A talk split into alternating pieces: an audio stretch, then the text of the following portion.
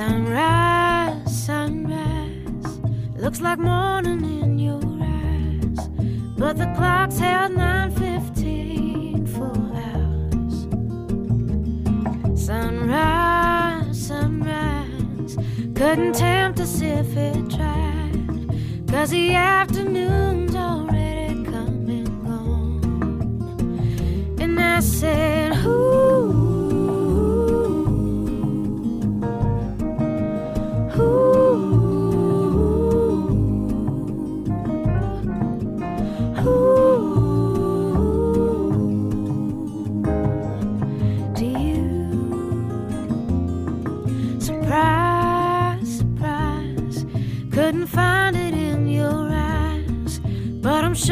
Written all over my face.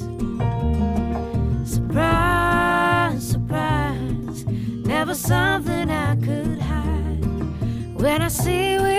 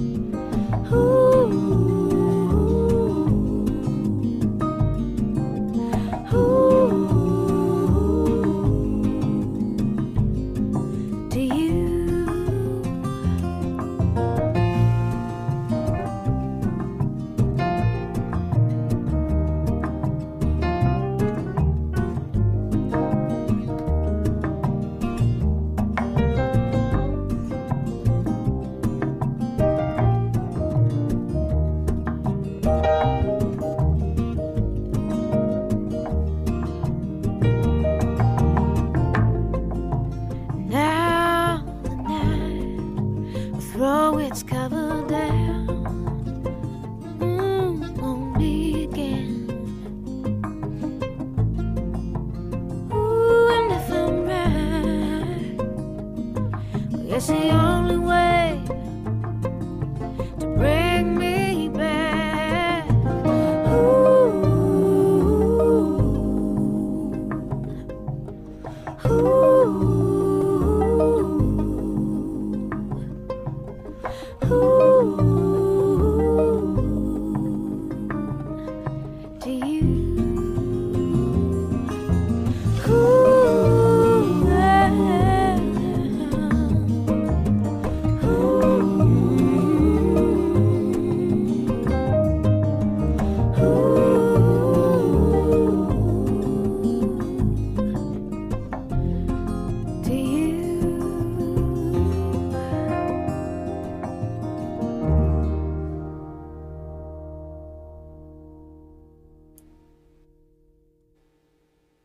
Buenas noches a todos. Son las 9 y 39 de la noche de hoy, viernes 7 de mayo del año 2021. Mi nombre es John Torres y este es el resumen de las noticias económicas del día de hoy. Quiero saludar a los que me están escuchando en vivo en Radio Dato Economía, los que escuchan el podcast en Spotify, en Apple Podcast y en YouTube.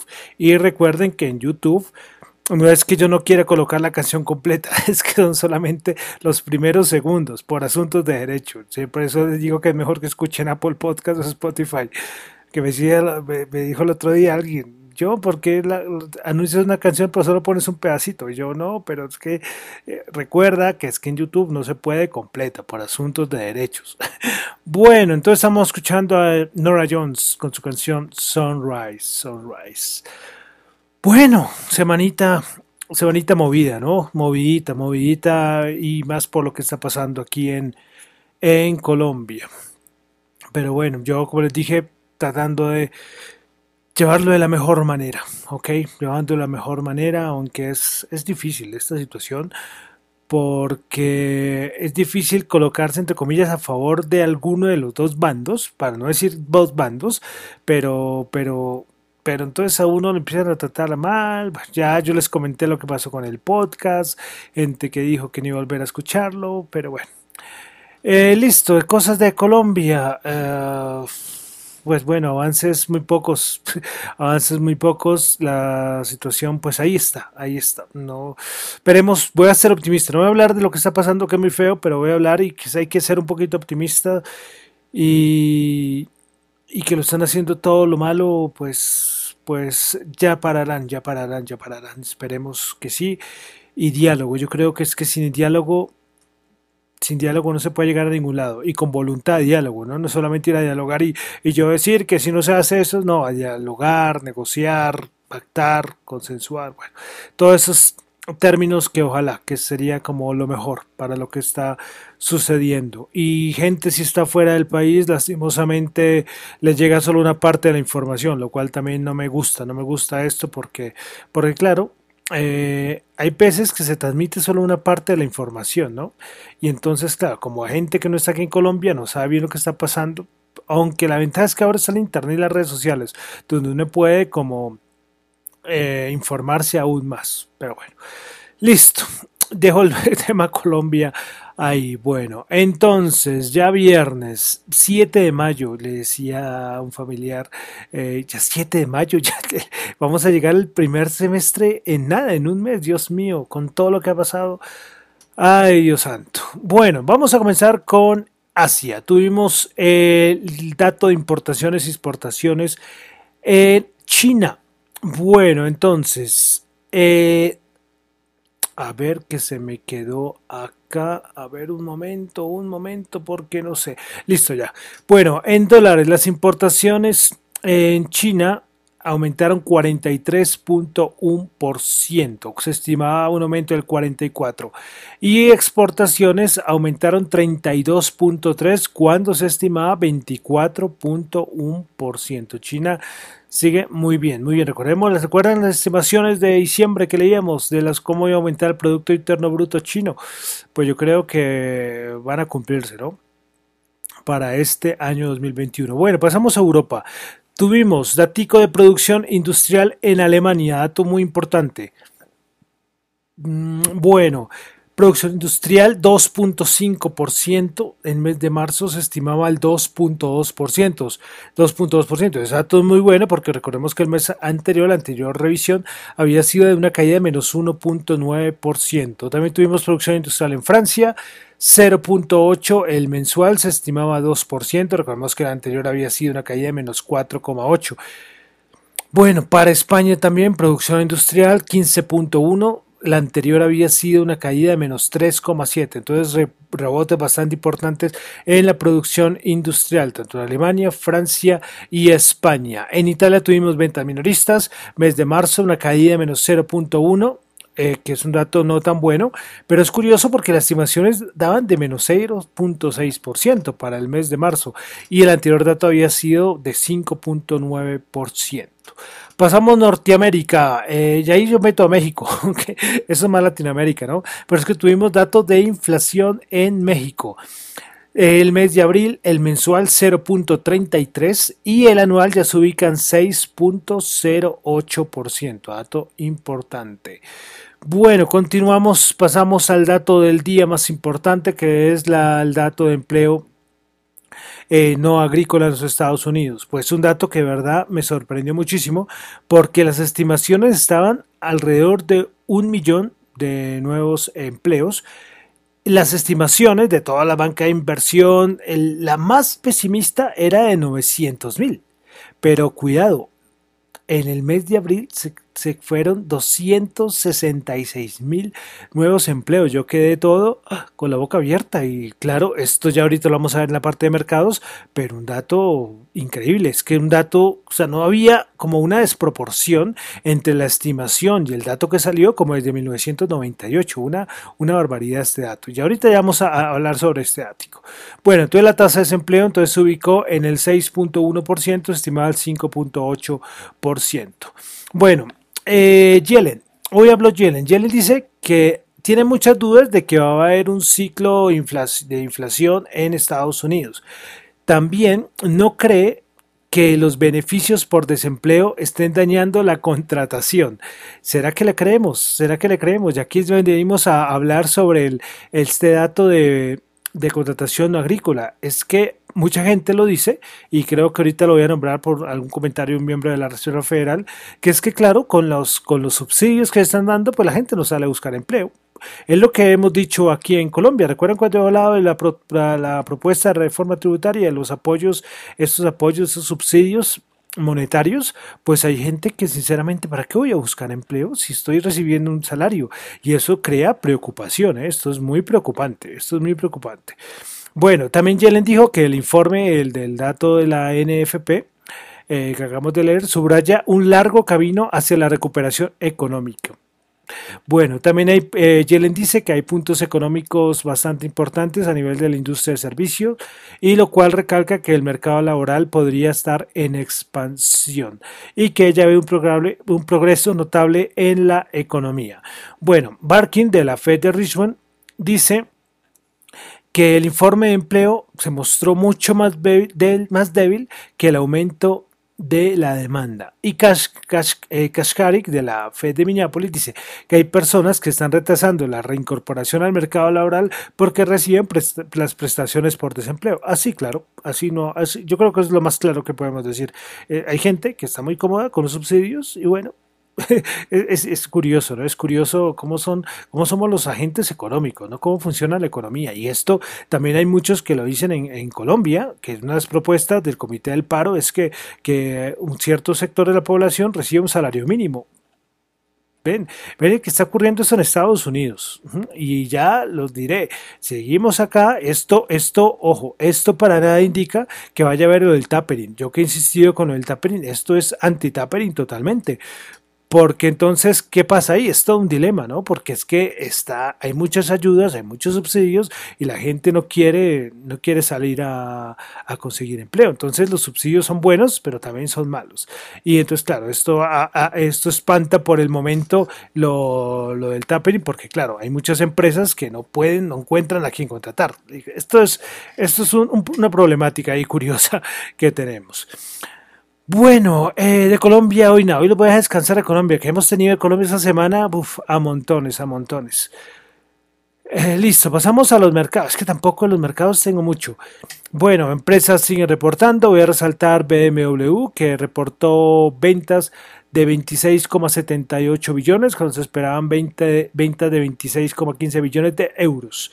Bueno, ingresos por la venta de automóviles, se esperaba 21,22 21,22 billones de euros, se esperaba, perdón, se esperaba 21,22 y resultó 22,76. Eh, BMW también aclara que, que sus entregas de vehículos eléctricos han, han sido más del doble.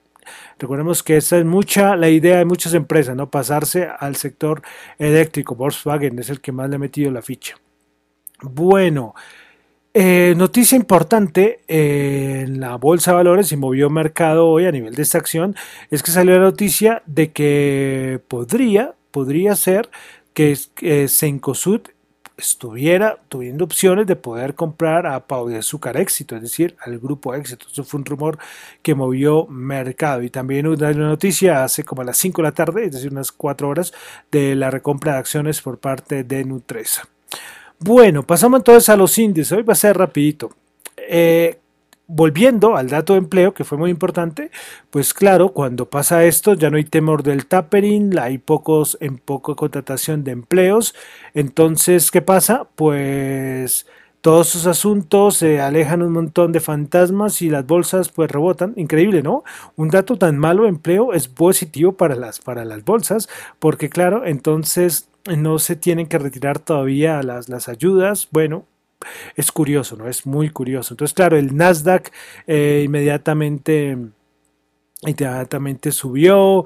Eh, todos estos, estos estos movimientos que suelen pasar, la bolsa arriba, el oro también arriba, el dólar debilitándose, porque claro, con dato así, adiós, aumento de tasas de interés. Es decir, la teoría de Kaplan, el momento, Kaplan, lo lamento, pero todo lo que nos había dicho, el momento no, no se va a cumplir hasta por el momento. O sea, hablando del día de hoy, eh, mayo 7, ¿no? Veremos a ver qué pasa en los siguientes días, los siguientes entregas de, de datos macroeconómicos. Entonces, ¿qué tuvimos? Pues bolsas alcistas así de fácil, el Nasdaq subió 105.07%, 13.719.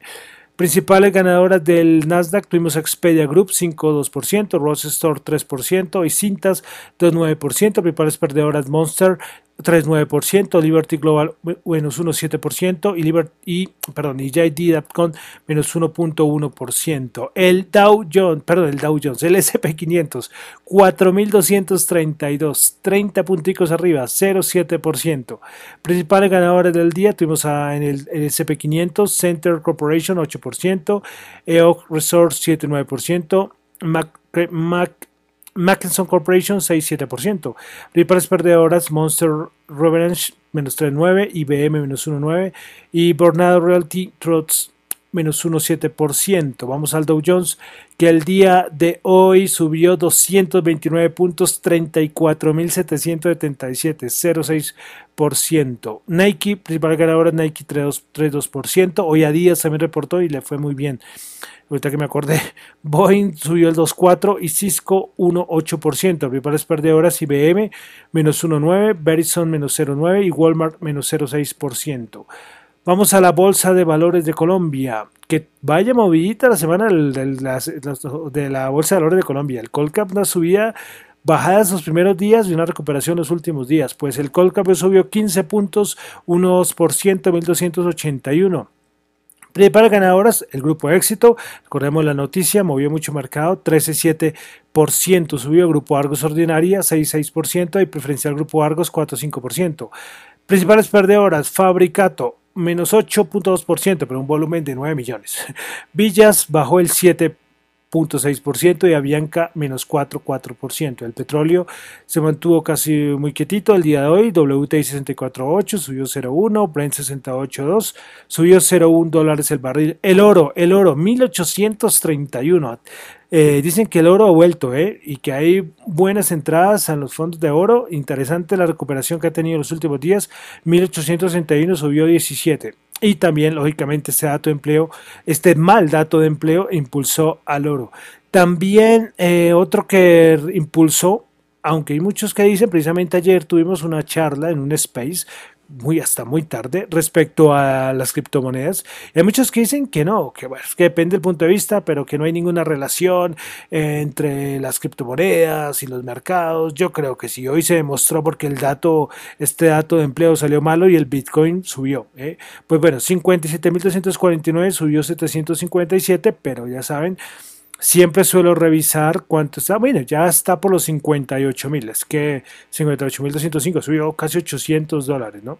Y veremos, yo siempre ayer lo comentaba, que yo hablé un poquito, no hablé mucho ayer, pero quiero a ver cuando la política monetaria, cuando ocurra la, la, disminución de liquidez en los mercados, quiero saber qué va a pasar con las criptomonedas. Y también ayer hablé del invierno cripto, que muchos me decían que suena un poco apocalíptico, no, es parte del ciclo del Bitcoin, porque el Bitcoin se mueve por ciclos, es una parte del ciclo del Bitcoin que es bajista. Es simplemente eso. Y sucede hasta cierta fecha, pero no les quiero meter ahorita términos técnicos. Entonces es un momento, y así ha ocurrido en la historia del Bitcoin, eh, y veremos, es un momento bajista, y veremos a ver cuándo empieza, ¿eh? empieza. En cualquier momento empezará, un mes, dos meses, tres meses, el otro año, eso sí, lastimosamente nadie lo sabe.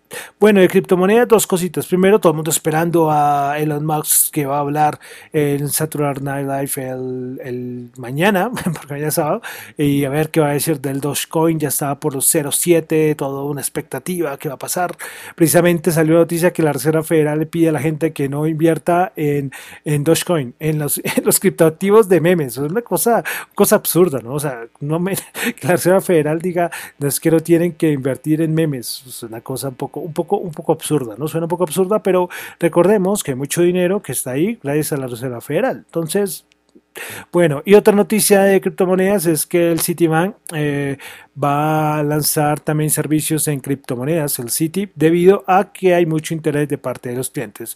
Esto es lo que ha pasado con muchos bancos, que los clientes piden quieren invertir, quieren diversificar en criptos y pues les toca abrir opciones eh, para los inversionistas. Bueno, y finalmente el dólar 3.765 bajó 35, también todo una montaña rusa el dólar esta semana en Colombia. Bueno, semanita, descansen, eh, esperemos que las cosas cambien un poquito, si van a hacer mercado, vaya por Dios, que lo va a encontrar un poco de escasez en algunos productos, algunas subidas de precios, ya les, había contado, pero bueno, cuídense mucho, que tomen el COVID sigue ahí porque nos olvida que en toda esa locura seguimos en una pandemia. Bueno, entonces quiero decir que recuerden que estos son opiniones y reflexiones personales.